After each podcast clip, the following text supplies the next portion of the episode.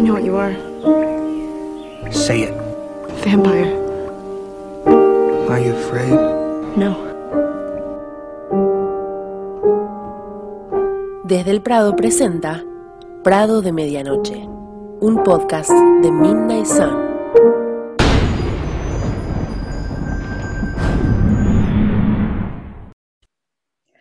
Para todos y todas, ¿cómo andan? Este es un nuevo episodio de Desde el Prado en su versión Prado de Medianoche. ¿Cómo andan mis compañeritas? Hola. Buenas. Hola. Nadie te respondió el cómo están Ali, insísteles. Bueno, ¿todo bien? ¿Cómo andan? Tanto tiempo. La semana pasada no hubo episodio. ¿Todo bien, chicas? Todo cool. Ganándole la guerra al COVID, así que muy bien. Ah, bueno. Rey Warrior. ¿Vos, Lu? Todo bien, todo bien. Trabajando duro y durando en el trabajo. Muy bien. Vamos a hacer antes de empezar una pequeñísima aclaración. ¡Ya cómete la maldita naranja! Porque eh, quizás no nos siguen en las redes sociales y dicen, uh, estas pibas desaparecieron una semana. A nadie le importa. Pero bueno, si nos escuchan en Spotify y no en YouTube y no nos siguen en las redes sociales, lo cual está muy mal, nosotras le hacemos el favor y les contamos igual. Estamos ahora sacando los episodios un viernes sí, un viernes no, un viernes sí, un viernes no. Este viernes, obviamente, si nos están escuchando, es porque sí estamos saliendo y el viernes pasado subimos un especial que sería sobre la premiación del Festival de Venecia, donde creíamos que le iban a dar algún premio a Kristen y no sucedió. Y bueno, lo grabamos y subimos ahí un poquitito para que espíen nuestras, nuestras charlas. Así que bueno, nada, los viernes que no tengamos episodio, capaz, quizás, no siempre, subiremos así un video cortito a YouTube para que no nos extrañen tanto. Eh, pero bueno, nada, eso. Si quieren saber cuándo sale episodio, cuándo no, nos siguen en nuestras redes sociales, que las nombramos varias veces durante el podcast, y ahí eh, nos van a poder seguir el rastro de cuándo publicamos o no. Y lo mismo, las publicaciones en las redes, no estamos haciéndolas todos los días, sino que les estamos dando vacaciones y las estamos dejando descansar un poquito, entonces van a ver un día sí, un día no, un día sí, un día no, bueno, todo un poquito más espaciado, pero prometemos no abandonar. Seguimos acá firmes en nuestra tarea de debatir sobre Sol de Medianoche, creo que nada más. Esa era la aclaración. Eh, vamos a, a comenzar con el episodio.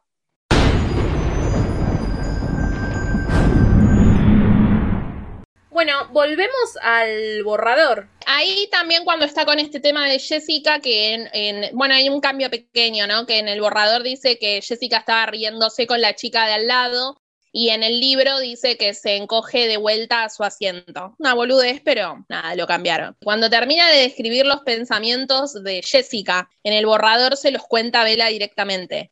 Y en el libro dice que pasó poco tiempo, pero que igual Vela se dio cuenta de su abstracción y ahí le explica.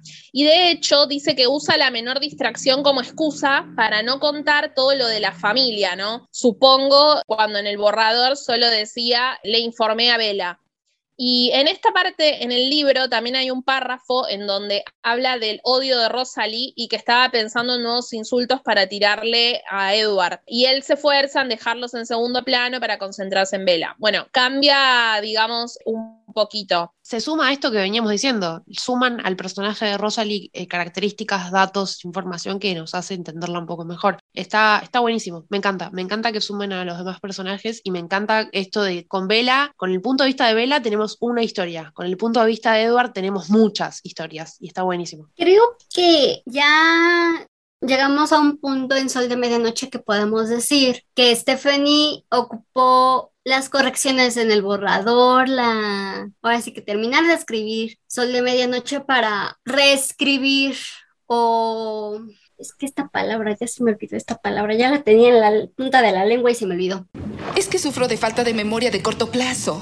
De redimir a algunos personajes que con los que venimos así, ay, pero es que no la soporto y como que no son muy queridos. Entonces, ahorita con lo de Rosalí, pues sí, o sea, ya venimos, ya desde Eclipse venimos entendiendo su historia, pero ya en ese punto ya era un poquito demasiado tarde. Y después viene el asunto de Amanecer, que sí brinca bastante la manera en la que se comporta alrededor de Bella y alrededor de Renesmee, pero llega Sol de Medianoche y te dice, no, espérate tantito, porque Rosalí no es mala, o sea, nada más toma malas decisiones, o es un poquito egoísta, pero no es mala. Entonces, Sí, o sea, ya, ya venimos, por ejemplo, con las correcciones estas de bajarle dos rayitas a la histeria, a la neurosis, a la violencia, entre comillas, de Edward, y después viene este recordatorio de que Rosalie tuvo una humanidad horrible y que no está muy contenta con su vida como vampiro, bueno, más bien como su existencia como vampiro. Entonces, pues sí, o sea, más que nada fue redimir a estos personajes. Sí, yo apoyo a Annie. Siento que ella no sabía el potencial cuando escribió el borrador de lo que podía sacarle a todos los Coden, porque es lo que hemos estado diciendo, o sea, por supuesto que me interesaría un libro de la historia de cada Coden desde humano hasta vampiro, pero aquí igual se permitió como agarrar ayuda de la mente de Edward que podía escuchar todo y meter cada vez más pedacitos de cada personaje que te ayudan, como dice Annie, a entender después el por qué actuaba así. Tal vez como que queda medio raro porque obviamente saca todos los libros primero y odias a un personaje y 10 años después te viene con otro libro donde desde la mente de Edward ves por qué actuaban así. Es como, si no le sigues el hilo, obviamente se te va a hacer extraño, pero es por eso creo que insistimos mucho en que ella tiene mucho potencial para sacar historia de los Colen que van a ser parecido a esto pero más detallado y que nos va a ayudar muchísimo a volver a comprender a los personajes y su historia. Entonces, estas pequeñas cosas que mete a mí de verdad me gustan mucho porque como dicen, te da una perspectiva completamente diferente y desde diferentes puntos de vista. Coincido con Annie, la palabra es redimir, sí, totalmente. Y de hecho, me parece que, como bien dijo, la historia de Rosalie está contada muy tarde. En Eclipse ya es muy tarde. Y esto de poder sumarle información y darle profundidad al personaje, no solo en el caso de ella, en el caso de los demás también, les da profundidad a los personajes, los hace más reales, más fácil de que uno se identifique quizás, porque vamos a hablar en serio, se supone que son personajes secundarios, se supone, no teóricamente no lo son, pero en el primer libro especialmente la historia es Bella y Edward, el resto son un poco decorados, pero no significa que por ser secundarios no tengan que tener profundidad y esto les da mucha profundidad y los, en el caso de Rosalie es redimirse y estoy totalmente de acuerdo, sí. El problema con Stephanie al momento de escribir a sus personajes es que le da toda la profundidad a los personajes secundarios que no está mal, cada quien manejamos a los personajes secundarios de distinta manera, pero deja un poquito de lado a Edward y Bella. O sea, Bella se aparece en la historia como una niña común, una adolescente normal, que no ha tenido ningún problema en la vida. Edward, por otro lado, tiene casi 100 años en el momento en el que está escrita la historia, y la única dificultad a la que tuvo que enfrentarse fue la influencia española que al final lo mató. ¿Por qué lo dice tan brusco? Pero después tienes a Alice, que fue víctima de violencia intrafamiliar, tienes a Rosalí, tienes a Esme, que fueron víctimas de violencia este, machista. Entonces, tienen este trasfondo más fuerte, tienen este trasfondo que, con el que te puedes identificar más, dado el caso, pero te deja de lado a Edward Vela y por eso cuando ves las películas, cuando lees el libro sin inmiscuirte tanto, llegas a decir, es que estos dos son aburridos. ¡Eres un monstruo! Es que estos dos no tienen nada que ofrecerle a la historia. Mientras que Alice, mientras que Rosalí, mientras que Esme están ahí presentes, ¿por qué no las aprovecha? Ese es el problema con Stephanie. Y ese es uno de los problemas con los que como fans hemos tenido que lidiar.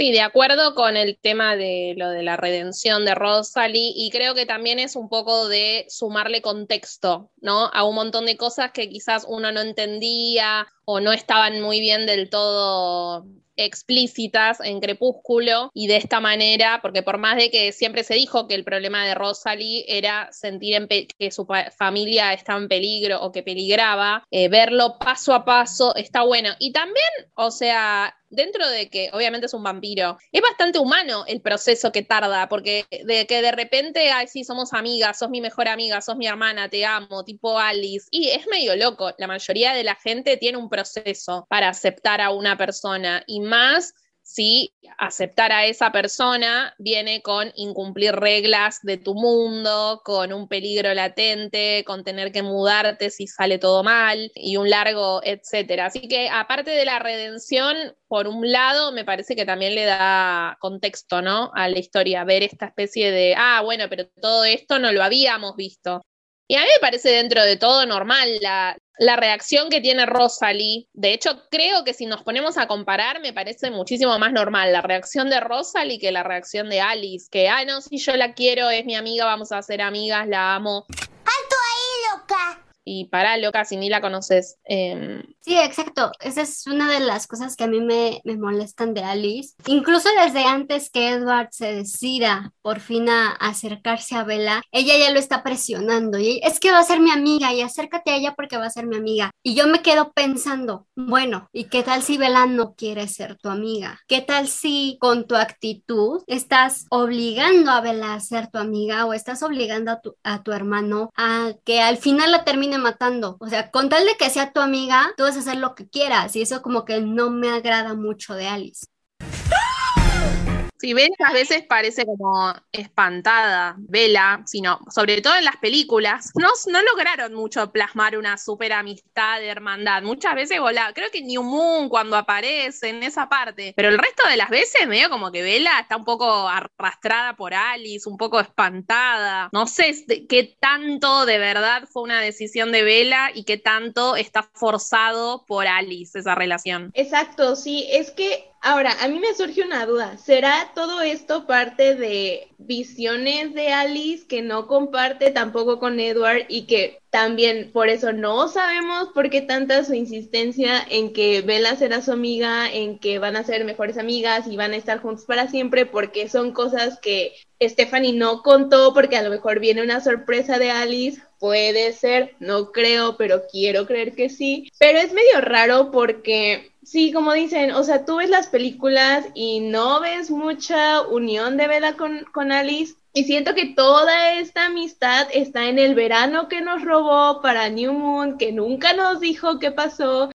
y que probablemente ahí pudimos ver momentos en donde se unieron estas dos. Sí, supuestamente cuando se quiebra Vela, que dice que Alice la bañaba y todo eso, y que por eso Charlie la ama a Alice, porque le ahorró tener que hacer todo eso él, que era como medio incómodo. Pero nada, lo mencionaron nada más. Nosotros ni nos enteramos de todo eso. Y lo que se ve casi siempre es Alice obligándola a hacer algo que Vela no quiere. Básicamente, de eso se basa su relación en la mayoría de, de, de las veces que comparten algo juntas. Siempre atribuí eso de la insistencia y la presencia y que Bella, eh, que, mm, perdón, Alice está todo el tiempo insistiendo con Bella con el simple hecho de que Alice sabe cosas que los demás no. Siempre lo atribuía a eso. Siempre pensé como, bueno, si su intención es constantemente vamos a ser mejores amigas, no se cuestiona si Bella va a querer o no va a querer ser su amiga, porque ella sabe que sí. Entonces, el hecho de que ella tenga ese don la hace un personaje, primero difícil de escribir, me parece a mí. Alice no es un personaje fácil de escribir. Más allá de toda su cuestión intensa y que sea súper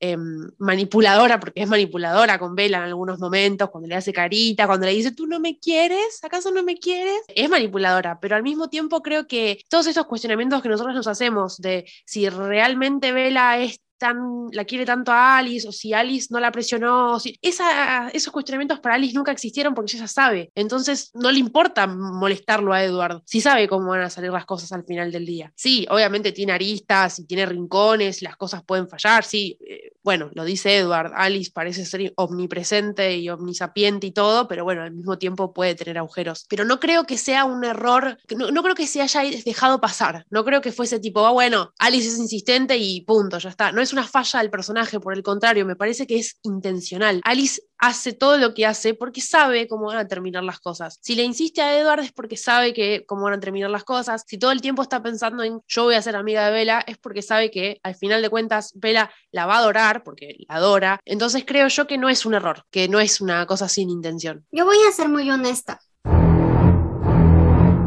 Ah, Alice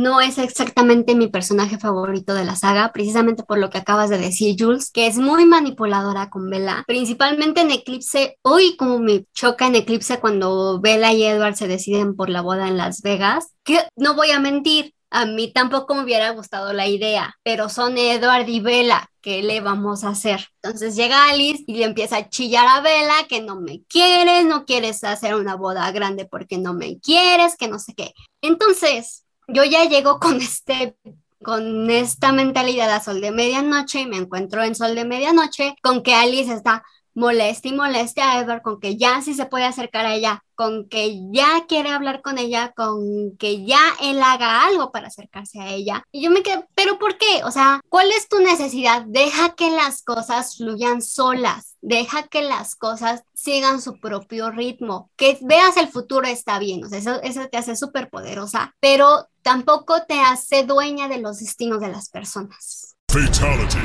Finish her. Coincido, coincido al 100% y Alice en ese momento que manipula a Vela no me gusta y los momentos en donde la hace sentir incómoda por el simple hecho de querer hacerla sentir incómoda o porque creer que ella haga algo que no está en su, juego, coincido. Alice es muy manipuladora y al mismo tiempo creo yo que a Alice se le permite eso porque al mismo tiempo es una persona maravillosa y la queremos. Es como, es como los chicos, ¿viste? Le permitís algún que otro capricho porque, y bueno, a vez en cuando hay que dejarle ganar. Pero mm, sí, me parece que está bueno lo que dijiste, que por más que pueda ver los futuros de las personas, no tiene por qué ser dueña de sus decisiones. Coincido y lamentablemente Alice, creo yo, yo, a ver, lo que yo digo es cuando, por ejemplo, Edward cree que de verdad cambió su destino y que de verdad no, no se va a acercar más a Bella y que de verdad ya está fuera de peligro y como que ve ese nudo desatarse, y Alice le dice, ah, sí, puede ser que tengas razón. Si no hubiese sido Edward un lector de mentes, para mí le estaba mintiendo. Para mí todo el tiempo ella sabe exactamente qué va a pasar y está haciendo todo lo posible para guiar en cierto camino. Y si te dice que no, te está diciendo que sí. Y si te dice que sí, probablemente te esté diciendo que no. Todo para que vos hagas la contraria. O sea, que manipula todo el mundo todo el tiempo y ni siquiera se da cuenta. Ya llega un punto donde ni siquiera se da cuenta. Lo vimos en capítulos anteriores. Edward llega a la casa y ella está viendo los pensamientos de Jasper, qué le va a regalar y ya sabe qué le va a regalar. A pesar de que Jasper está tratando de no pensar en eso. Ella tiene que tener control, tiene que saber qué va a pasar todo el tiempo de todo. Porque claro, su don la acostumbró a saber exactamente todo lo que va a suceder. Entonces, cuando algo se le escapa, tiene que volverlo a su lugar. Esa es mi impresión de Alice. ¿Eso la hace una mala persona? No. ¿La hace una buena persona? No necesariamente. La hace Alice, punto. Sino también con el tema de Vela, medio como que la dejó en banda en Amanecer, en la parte del bebé y todo eso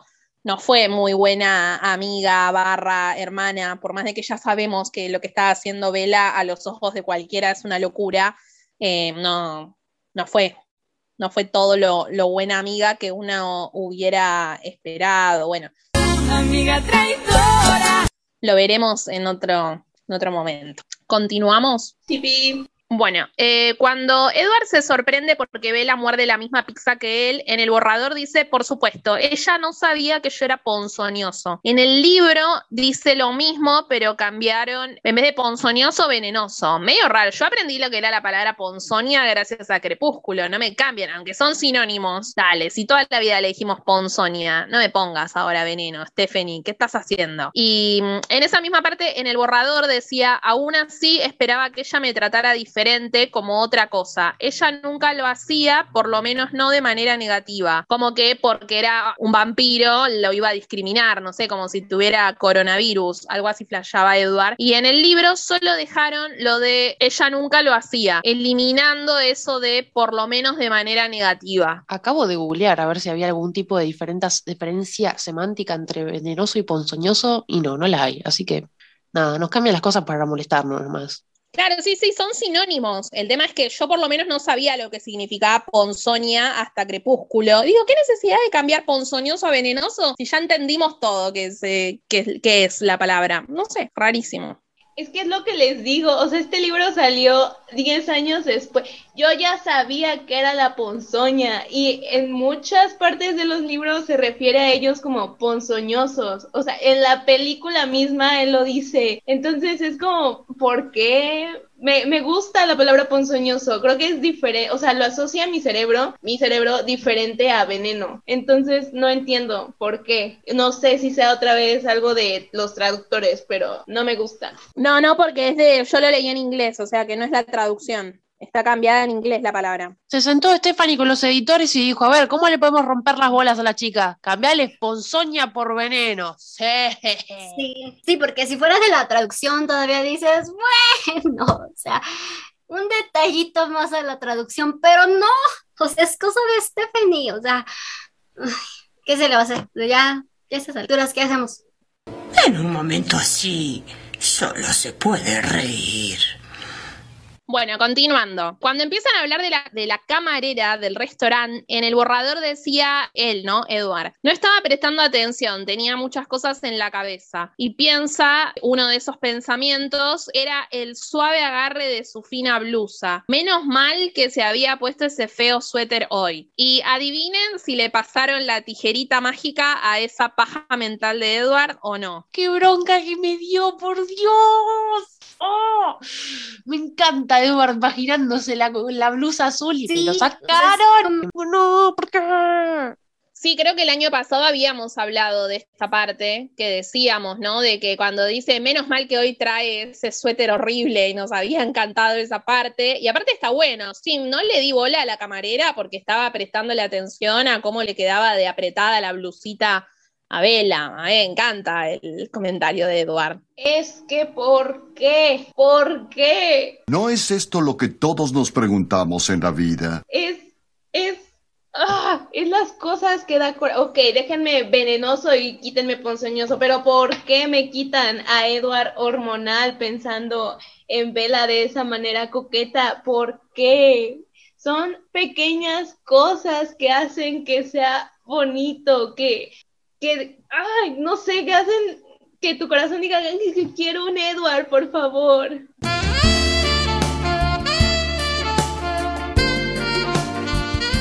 Me choca, me choca, me choca, porque aparte lo cortan de una manera muy brusca, o sea, todo el pensamiento del borrador lo trataron de resumir en una frase tan pequeña, pero que no le gana a lo que le quitaron. Me enoja que quiten eso, la verdad. Igual debo decir una de cal y una de arena, pero justo dos renglones arriba, la frase como si hubiese en el mundo otra mujer, además de Vela, que pudiese captar mi atención, eso está más o menos en el borrador y lo mantuvieron y fue como, ay, gracias, no puedes ser tan dulce de leche, no hay nada más romántico que te digan que eso es la única o que tienen ojos para vos solamente. Es, fuck, me encanta. Bueno, continuando. En el borrador decía, honestamente, ella no podía creer que sus sentimientos humanos, el fruto de 17 cortos años mortales, pudieran ser más fuertes que la inmortal pasión que se ha ido construyendo en mí durante un siglo. En el libro lo pusieron como pregunta, o sea, primer cambio, en vez de una afirmación es una pregunta, y le cambiaron el final por, ¿podrían ser más fuertes que esta bola de demolición, de emoción que me había destrozado después de un siglo de vacío? Me encantó, tipo flashó Miley Cyrus, eh, el Edward.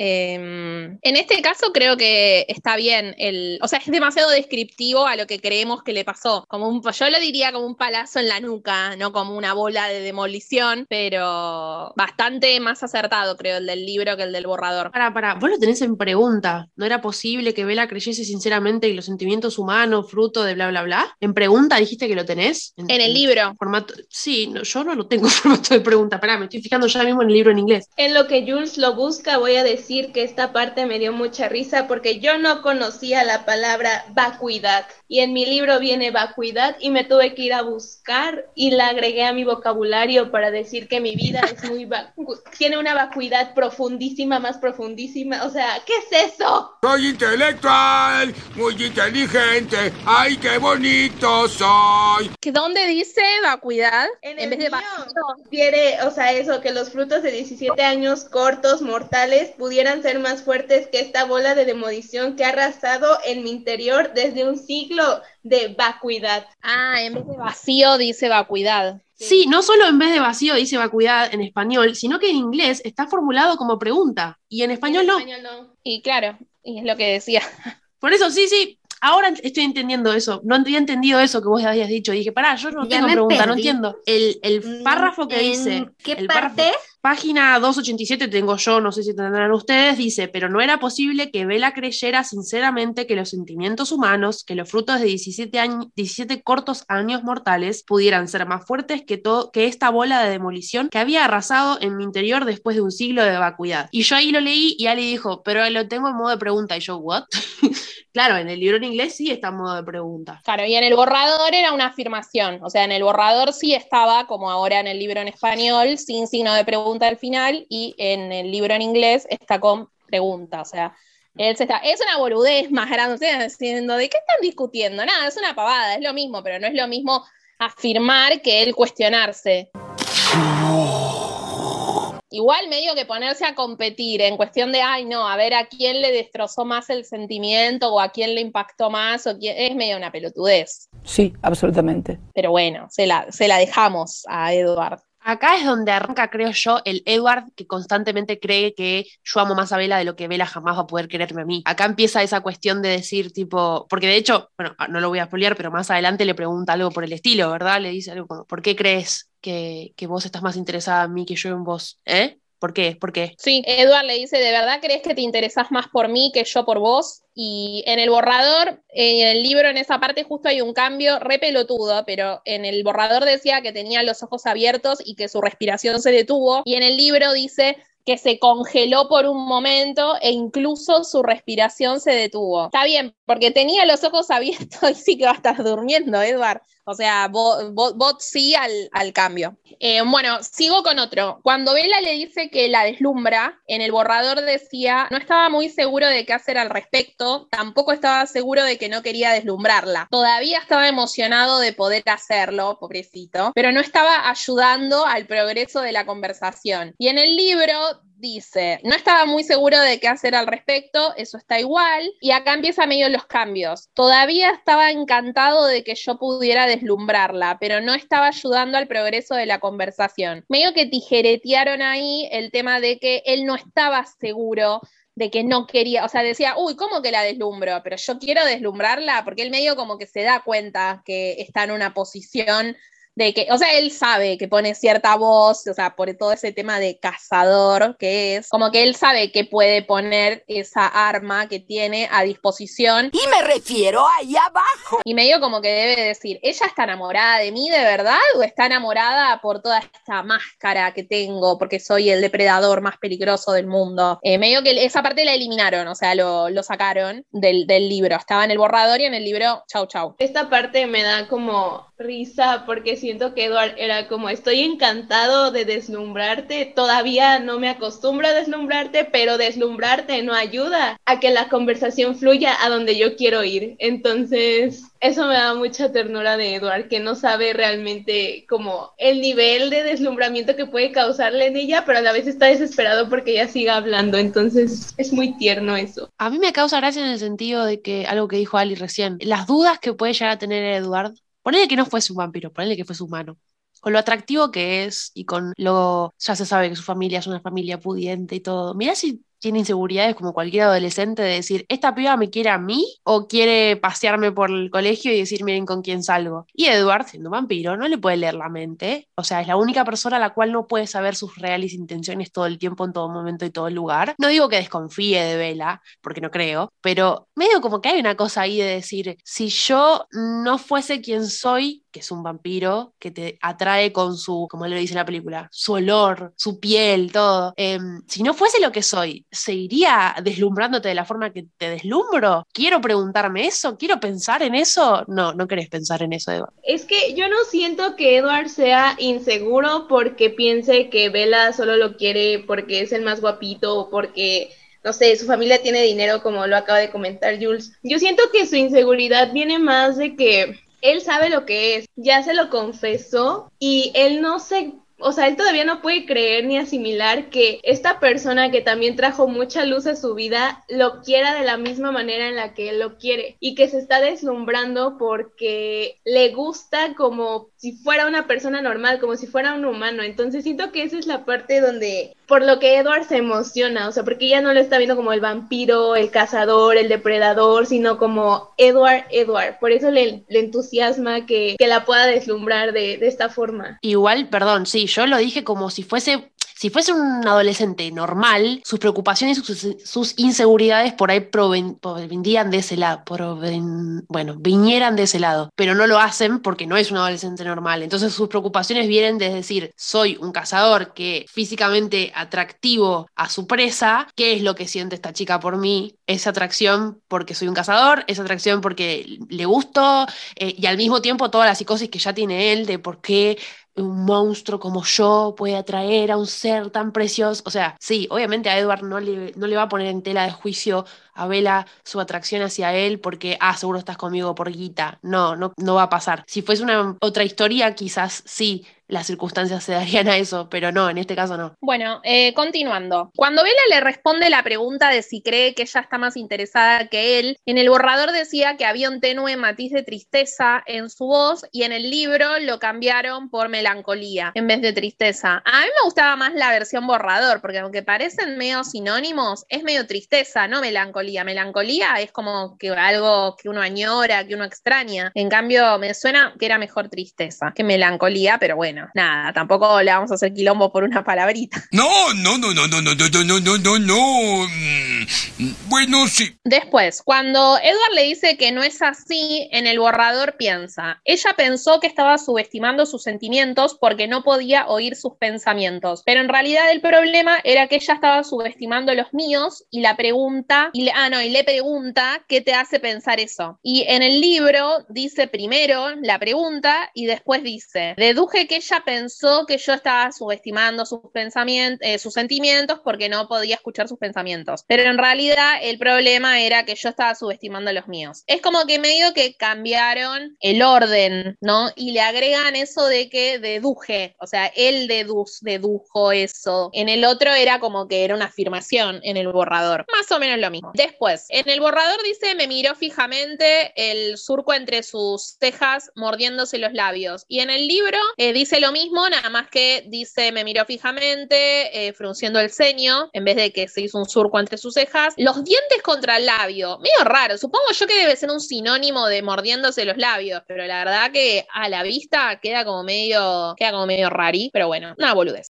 Después, Edward, frustrado por no saber en qué piensa, en el borrador dice, estaba a punto de rogarle que me dijera con qué pensaba que estaba luchando, pero levantó un dedo para impedirme hablar. Y en el libro lo cambiaron y dice, cuando estaba a punto de empezar a suplicar, levantó un dedo para que no hablara. Una boludez. Más o menos dice lo mismo. Después, cuando Bella le dice lo de, además de lo obvio, Edward en el borrador dice, me molestaron, eh, refiriéndose a las palabras, aunque no estaba seguro de lo que entendía exactamente. ¿Qué querés decir con lo obvio? Le pregunta Bella. Y en el libro dice, me molestaron aunque no las entendía. ¿Qué querés decir con lo obvio? Más o menos lo mismo. Me extraña mucho cuando cambian eso que es totalmente lo mismo. No entiendo por qué. Me imagino que una boludez de que uno se pone a reescribir y dice, ay no, esto quedaría mejor de tal manera pero hay cada cambio boludo que dice básicamente lo mismo. Después, en el borrador, cuando Bella dice mirame, él piensa que quiere decir ella y en el libro lo sacaron. Después, cuando piensa sobre que Bella no se daba cuenta de lo hermosa que era, en el borrador dice que eso era entrañable y en el libro dice dulce. Me gusta el cambio porque entrañable queda rarísimo, en cambio que eso es dulce va mejor. Después, cuando le dice que ella era lo contrario ordinario, en el borrador piensa, su sola existencia era excusa suficiente para justificar la creación del mundo entero. Mirá qué poeta Edward Cullen. Y en el libro lo sacaron. Todo mal. ¿Cómo vas a sacar eso? ¿Qué tiene en la cabeza una cucuracha? Es un poema, eso es un poema. Y eh, ojalá sea asunto del editorial, porque si es de Stephanie. documento, documento. Ya valió, porque es algo muy bonito y no es para nada, para nada en contra de lo que está correcto ahora. Entonces, ojalá haya sido la editorial pensando que iba a ofender y no haya sido Stephen. No, igual tampoco tenemos que tomar todo porque lo sacan por ofender. Quizás lo sacaron porque nada, demasiado espacio. Este capítulo está durando mucho, reducí. La verdad que eso no afecta nada en la trama, pero el piropo está re lindo. Para mí los piropos que eliminan son canon. Por más de que la editorial, Stephanie o quien sea los haya borrado, para mí Edward los pensó o los dijo o lo que sea. ¡Tú no puedes manejar la verdad! Para mí, no sé, les pareció muy meloso y dijeron, no, Edward es demasiado cool para decir algo tan, pensar, porque ni siquiera lo dice, lo piensa, para pensar algo tan meloso. Y no, Edward, ¿sabes que no es tan cool? Edward es re emo y es re meloso. ¿Por qué me roban a Edward? Ofendido. Me pareces un espanto, toda tu producción y vos. Sí, o sea, tenemos a Edward en Luna Nueva, para disculparse, le dijo a Bella, mi vida era como una noche oscura sin estrellas antes de ti. Y entonces nos vienen a sacar esto. ¡Ay, no inventen! Vela, tú me das todo con solo respirar. ¡Ah, anda, cagada! Exacto, y eso, y eso es el canon de las películas. Eso es del canon de las películas. Sí, pero es hermoso, nos merecemos esas cosas, no las merecemos y nos roban, nos roban constantemente. Sí. Capaz Edward es como medio creepy en esta instancia para decir piropos, o sea, como que el, uno de los primeros que le tira es tipo, sos mi marca personal de heroína, es como encerrarse en un cuarto lleno de brandy. si sos un- Pudiste haber sido más sutil. Es como que es medio creepy sus primeros piropos. Entonces, capaz que pensaron, no, demasiado poeta para una momia que está metida en el ataúd hace 100 años. Eh, después va, va a hacer un curso de poesía moderna y le va a tirar piropos buenos. Porque si te pones a pensar, medio raro los piropos del, del principio. Las rosas son rojas, las violetas azules. Muérete, put.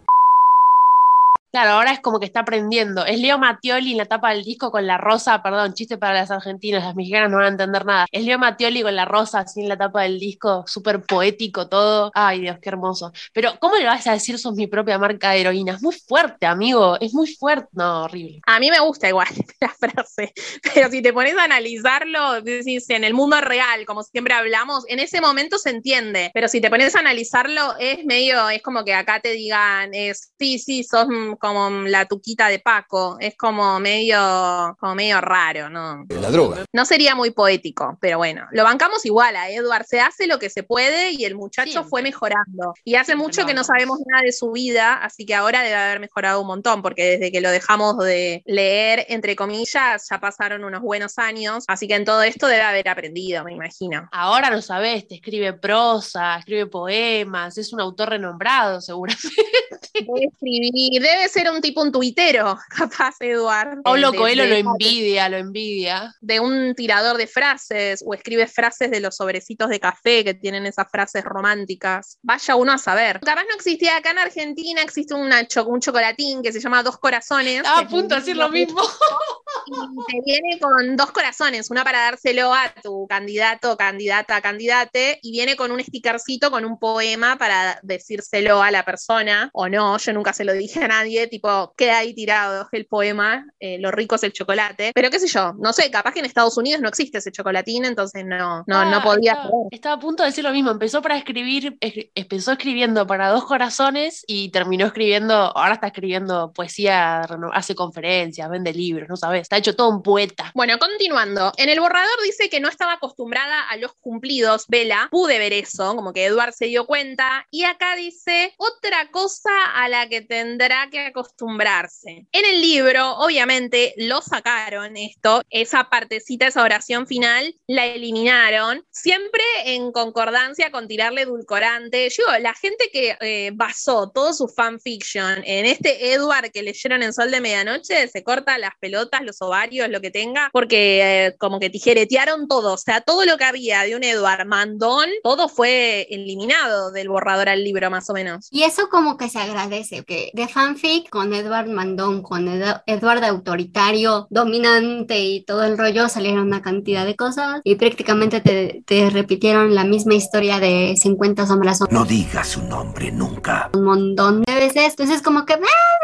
por el lado de fanfic se agradece, por el lado del canon no, porque Edward no es violento y no es como para que le tengas que sacar dos rayitas, nada más porque te parece violento en 2019-2020. Entonces como que, bueno, o es un 50-50. Claro, esto ya lo hablamos en otro capítulo que hablamos de una cosa muy parecida. Yo creo que tiene que ver más con, o sea, no me gusta que lo eliminen por una cuestión de que Edward es una persona con una estructura mental de otro siglo. Entonces me parece perfecto que él lo piense, porque recordemos que él no le está diciendo esto a Bella, él lo está pensando, que él piense cosas medio machirulas o medio autoritarias o arcaicas o lo que sea. A mí me parece bien porque es el pensamiento lógico que va a tener la persona. De ahí a que él se lo diga a Bella o, o de ahí a que él accione, si vos nos basamos en lo que él habla, él le dice otra cosa. Siempre le da la oportunidad de elegir, siempre, o sea, siempre tiene en cuenta la opinión, digamos. Entonces, me parece medio al pedo y medio falso eliminarlo, porque es probable que él piense así por el tema de la educación, del año en que vino, porque su primera relación de amor y tantas otras cosas. Entonces, me parece como medio, me parece como medio falso. Pero también coincido con el tema de que ella misma, con los años, debe haber entendido que hay actitudes que plasmó en el borrador, que después se debe haber dado cuenta, no, la verdad que Edward no haría esto nunca ni en pedo. En el caso de los pensamientos, si esto fuera que él le dijo a Vela, y puede ser, pasa que si se lo dijo a Vela, probablemente figuraría también en Crepúsculo y por el canon no lo podría eliminar, como medio raro, pero yo para mí los pensamientos, está bien que el chabón tenga pensamientos medio raris, porque es lo más lógico que, o sea, de ahí a que el tipo lo haga o le vaya a reclamar algo a ella, es otro tema. Coincido con más que nada con la cuestión de que es un pensamiento. Edward no se lo dice, por lo tanto no está mal. Y de todas formas, quiero reivindicar también un poco, no en el caso de Edward y de Bella, porque se ha hecho demasiado pisoteo sobre eso. Annie ya habló de los fanfics, ya hablamos de 50 sombras. No digas su nombre nunca. No en este caso. Pero también quiero hablar un poco de las relaciones, las relaciones sanas, las relaciones con comunicación, también tienen dinámicas. Hay gente que elige tomar autoridades en la relación y su compañero está de acuerdo. Y no está mal eso. No hay por qué decir que la persona que en la relación, con una cuestión hablada, con una cuestión decidida, es no autoritaria, pero sí decisiva, que toma determinaciones, que se pone adelante decisiones que el otro no se pone, no está mal tampoco. Que Edward diga que ella se tiene que acostumbrar a los halagos porque él activamente va a llenarla de halagos, no está mal. No es violento, no es agresivo. Que él,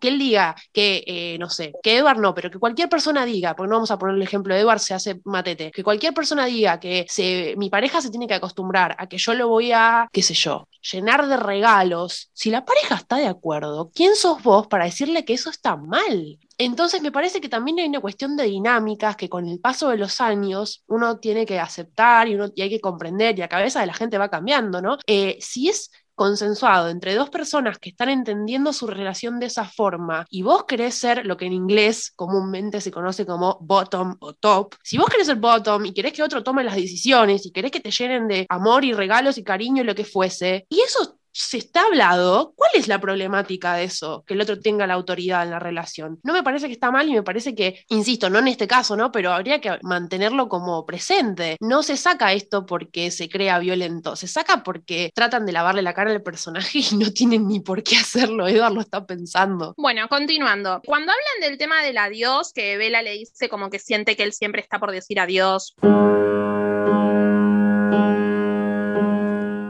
esa frase, Eduard piensa en el borrador y tenía que ser lo correcto, ¿no? No había ningún ángel imprudente. Vela no pertenecía a mí.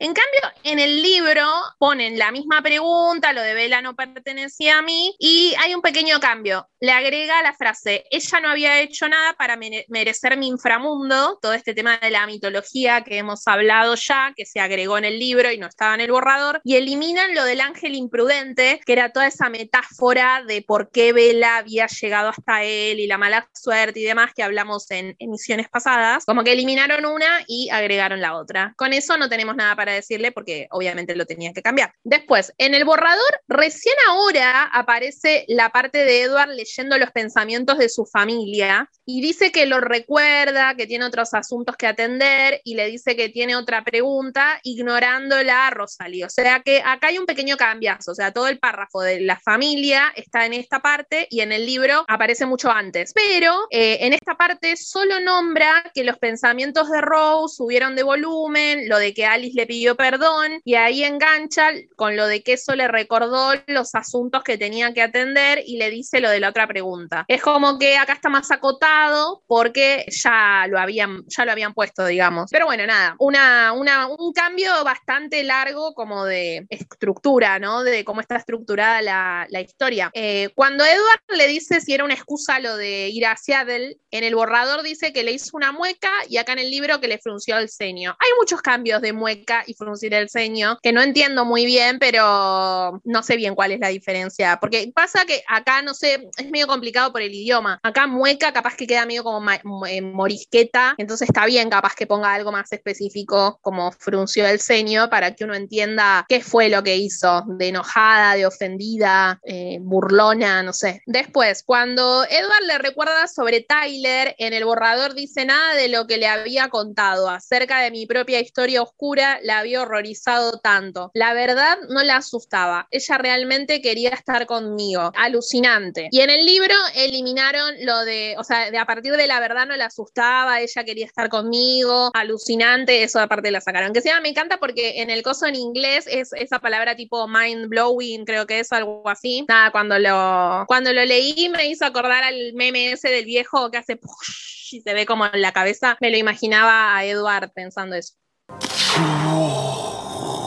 Después, Edward en el borrador dice que le pregunta lo de que no me contestaste previendo que Vela va a argumentar sobre su torpeza y en el libro sacaron lo de la torpeza, o sea, como que dice que previendo que Vela va a argumentar, la parte de la torpeza la sacaron. No sé por qué, porque o sea, todo el mundo sabe que Vela es torpe, o sea, ¿por qué van a sacar lo de la torpeza? Bueno, no sé, pero lo sacaron. Cuando la invita, dejándole que elija por si quiere hacer algo diferente en vez del viaje a Saddle, le dice en el borrador, poco justo de mi parte y en el libro dice solamente poco justo, la parte de mi parte la tijeretearon. Después, en el borrador dice, pero le hice una aprovecha, un, ah, le hice una promesa anoche y me gustó la idea de cumplirla, casi tanto como esa idea me aterrorizó. Y en el libro dice lo de que le hizo una promesa anoche, demasiado casual, demasiado irreflexivamente, pero aún así, si alguna vez iba a ganar la confianza que me había dado, a pesar de mi indignidad, tendría que mantener cada promesa que pudiera, incluso si la idea me aterrorizaba. Como que se explayó un poquito más, se tiró palos a él mismo, cosas que le gustan mucho hacer a Edward, pero eso lo de que la idea tanto le gustó como lo aterrorizó al mismo tiempo, me gustaba. A veces no hace falta gastar tanta palabra, pero creo que va en ese tema de Edward, ¿no? De hacerlo a veces tan enredado, creo que tiene que ver con hacerlo más Edward el texto. Quizás Vela hubiera pensado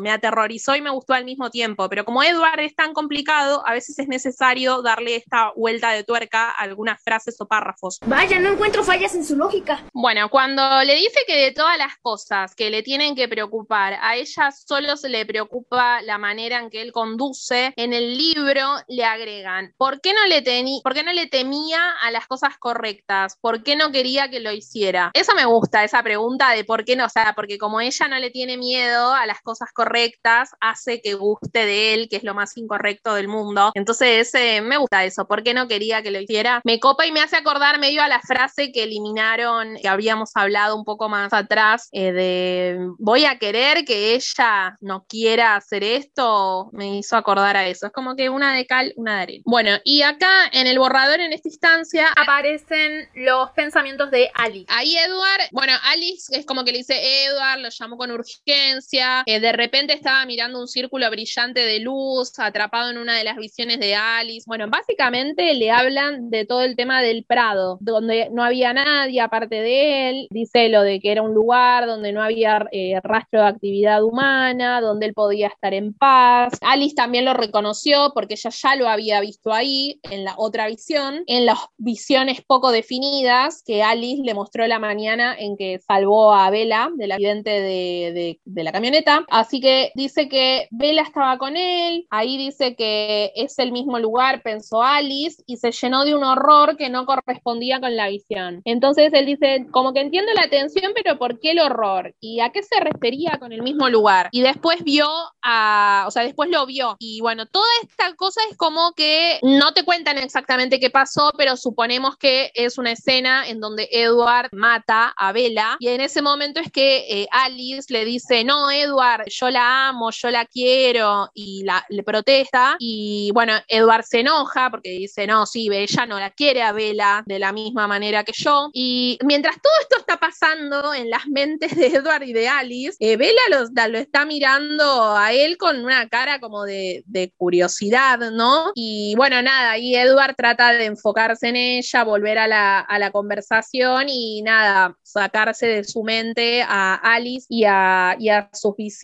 Pero bueno, nada, es todo un párrafo enorme, tiré más o menos un par de líneas, no, no completo, pero bueno, es básicamente toda una visión que tiene Alice y un pedido que le hace que interrumpe. Todo esto es del borrador. En el libro dice directamente, no fui capaz de mantener el tono juguetón de nuestras bromas sin el intercambio de pensamientos con Alice, que sí se pueden ver en el capítulo que se llama Más cerca, que viene después de otra complicación. Lo meten, o sea, en el libro está este párrafo, seguramente les suena conocido lo que les estoy diciendo, pero no está en este capítulo, está como en dos o tres capítulos más adelante. En esa parte vieron que están en la cafetería y que Edward le hace una batería de preguntas a Bella sobre ella, y ahí él se empieza a imaginar el tema del Prado, de cómo se le va a mostrar cómo es a la luz del sol y bla, bla, bla, y que si va a cumplir la promesa y etcétera. Y en ese momento sucede todo esto de la visión de, de Alice. Raro que lo hayan pateado tan para adelante, ¿no? A mí me reconfundió esta parte, porque no sé, como que tenía muy presente ese intercambio que hacen con. Es más, no solo tenía muy presente el intercambio que hace Edward con Alice, sino que después, releyendo Crepúsculo, encontraba en los gestos de Edward el momento de, de,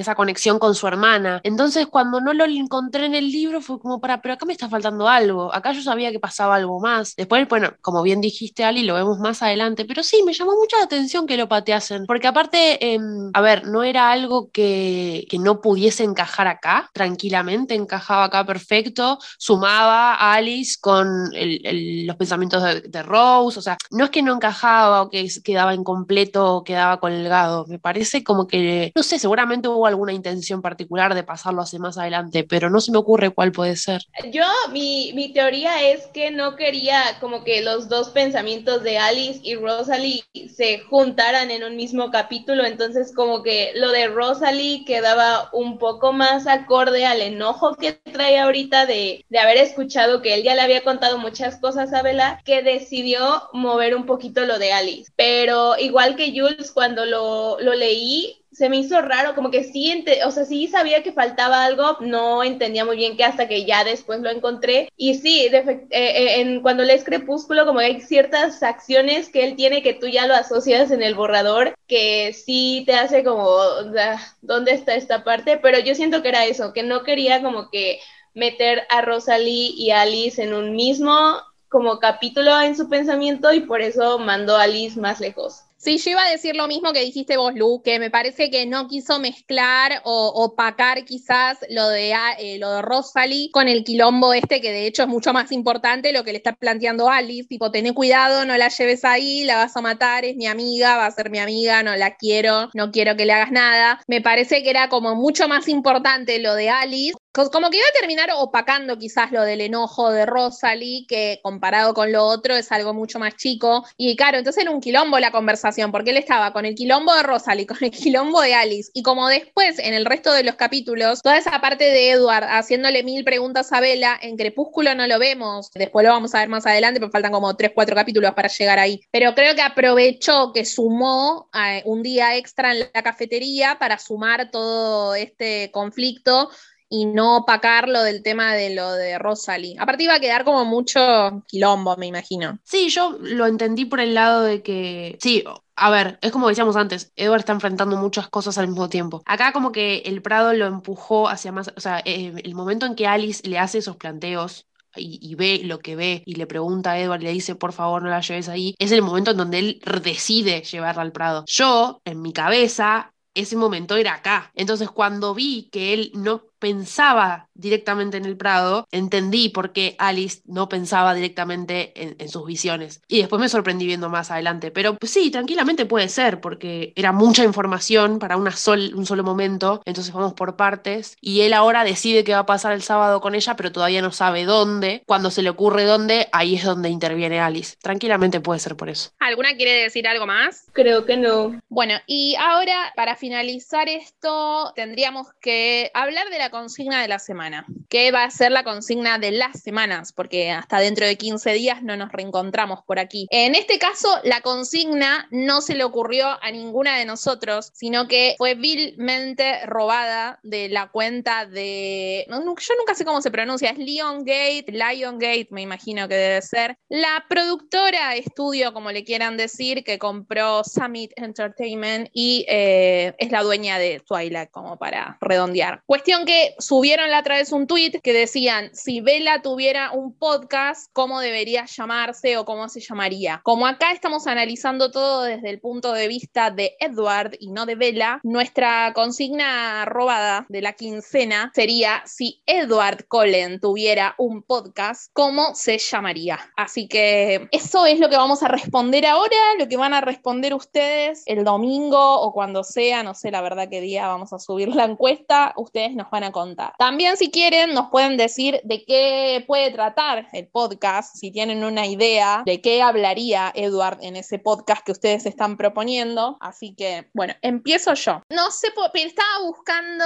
como que me gustaría frases graciosas porque había visto varios Instagram que hay de cosplayers de Vela, no sé si de Edward, pero que la arroba, el user de name de la cuenta son eh, como frases típicas de Vela. Entonces yo había pensado de Edward que podría ser el, es de la película, no de la, del libro, pero el de es la fluorescencia que le dice a Vela por el tema de los ojos que le cambian de color. Había pensado ese y que el podcast de él puede tratar sobre excusas para que los humanos no se den cuenta que sos vampiro. Ese sería el podcast que yo propongo. Niñas, ¿ustedes alguna lo ha pensado? Sí, yo, acorde a los tiempos que estamos viviendo ahora como mundo, se me ocurrió, es medio creepy, medio tétrico, pero bueno.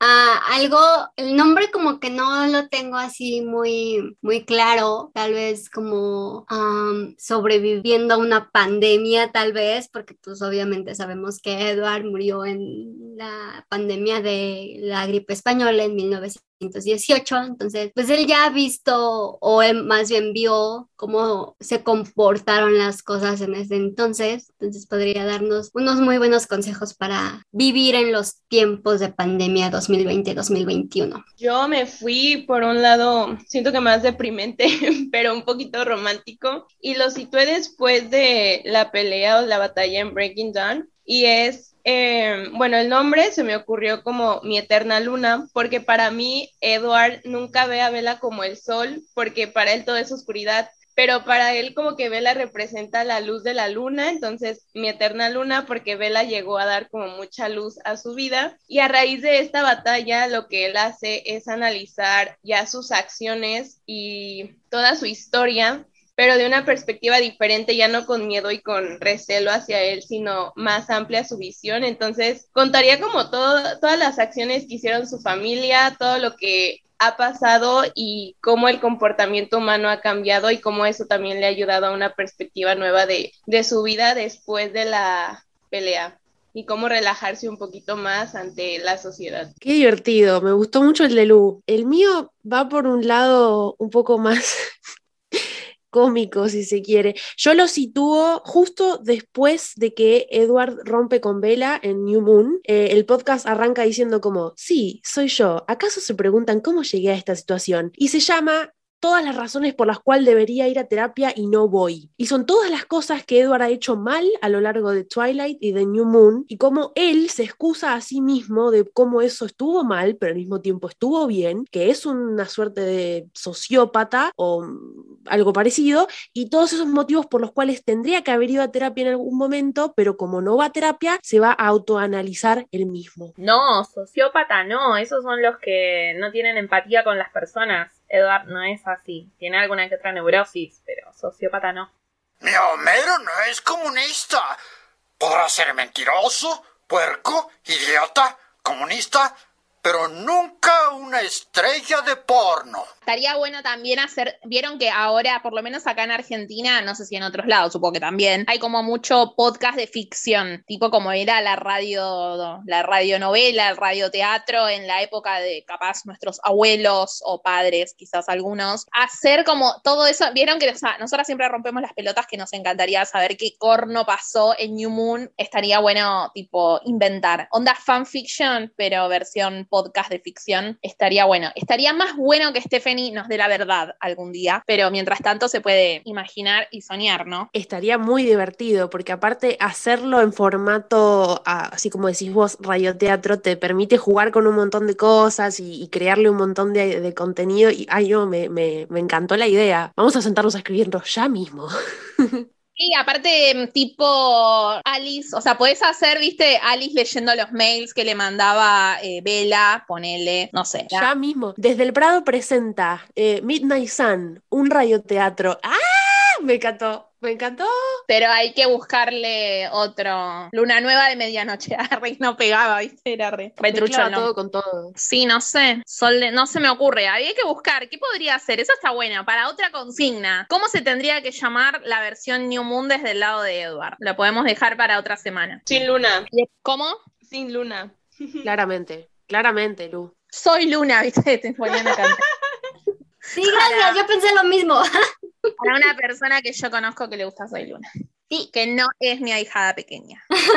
Eh, ahora pasamos a oír lo que nos mandan eh, nuestras queridas oyentes, a ver qué podcast se les ocurrió. Esta vez le dimos la consigna con tiempo porque sabemos que vinimos con una consigna complicadita esta semana. Así que buenísimo porque ustedes también van a tener más tiempo para responderla, porque recuerden que aunque el sticker se acabe a las 24 horas, después lo pueden contestar en el post que hablamos de la consigna, lo pueden poner como comentario en YouTube, en Twitter no se acaba, siempre pueden responder la consigna en Twitter. Así que bueno, escuchamos a las chicas. Si mandan algo, ¿no? Porque capaz no mandaban nada, ¿viste? Nos quedábamos sin, sin oyentes.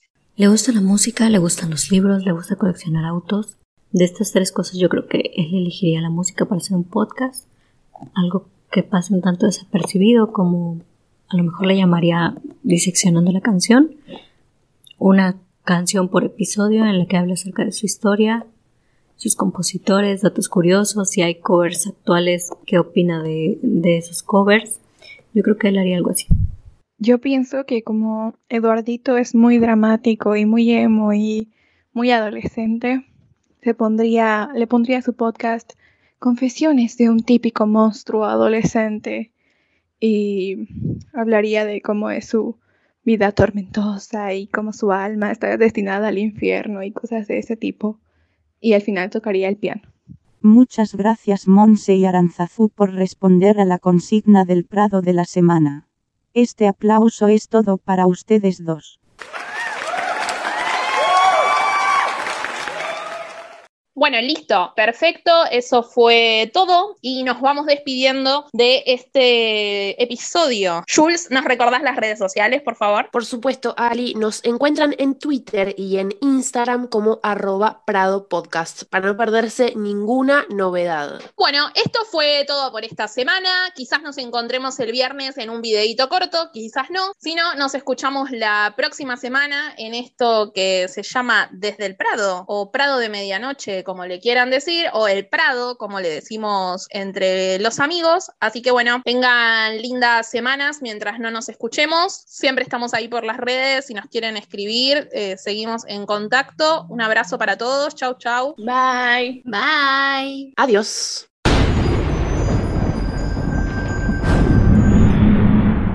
¿Todo bien, chicas? Ganándole la guerra. Ay, perdón, Ani, perdón. ¿Ibas a decir algo, Ani? No. Mentirosa. ¿Para qué habías abierto el micrófono? Habías dicho, creo que todo cool y yo te pisé, así que decirlo de vuelta para que yo no me sienta mal, por favor. No, creo que terminé y tú, y tú respondiste, así que... Ah, pero no, nunca se te escuchó lo que dijiste, por eso.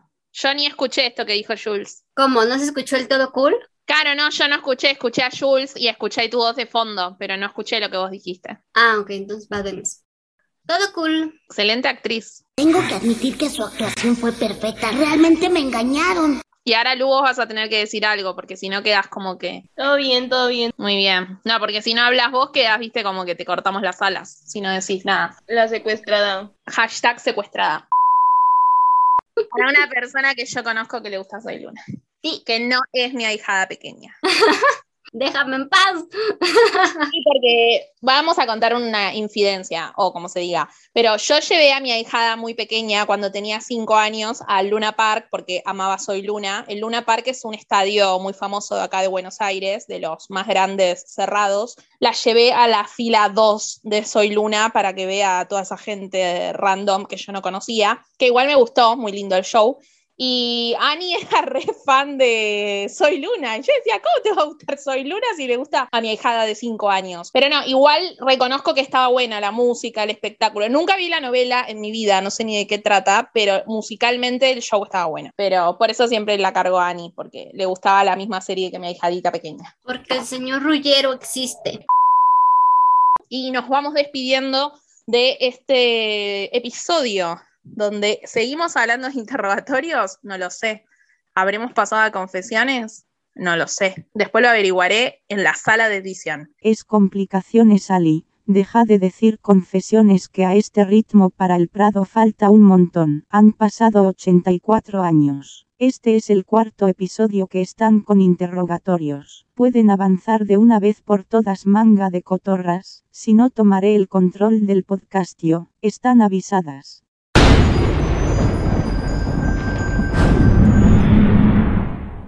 Seguinos en nuestras redes sociales.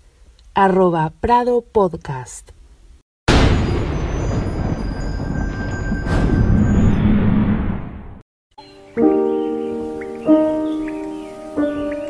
What if I'm not the hero? What if I'm the bad guy?